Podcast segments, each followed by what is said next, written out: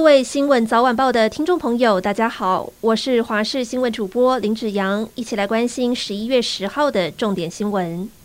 台南选前爆发连续枪击案，无党籍市议员谢才旺服务处，同时也是他的女儿议员候选人谢淑凡的竞选总部，凌晨三点多遭到歹徒连开三十枪，子弹贯穿铁门，扫进服务处里面。警方锁定了一名有重大刑案前科的男性嫌犯，发现他在到服务处开枪之前，还到学甲区一间科技公司开了五十八枪，警方正在追缉当中。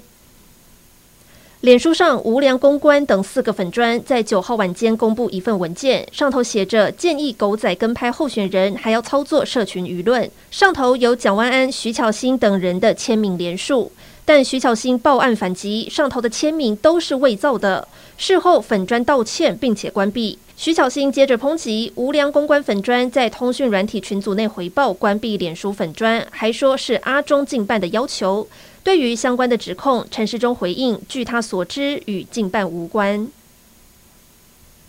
为了展现破釜沉舟的决心，国民党台北市长候选人蒋万安今天宣布请辞立委。不过，先是无党籍台北市长候选人黄珊珊批评请辞动作来得太晚，民进党台北市长候选人陈时中也酸蒋万安在立法院的功能不强烈，蓝绿白再度隔空开杠。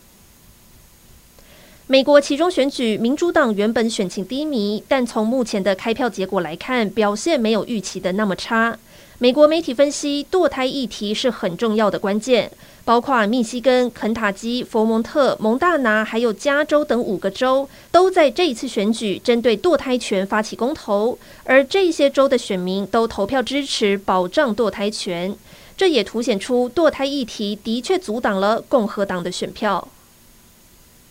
希腊几十年来经济状况一直是苟延残喘，原本防疫解封带动观光热潮，但随后乌俄战争掀起通货膨胀，一般上班族还有靠年金度日的退休族都大受影响。希腊各大工会串联罢工二十四小时，要求学费、电信费、交通费、能源费别再涨价，还要提高基本工资和退休金给付。抗议民众一度丢汽油弹，与警方爆发冲突。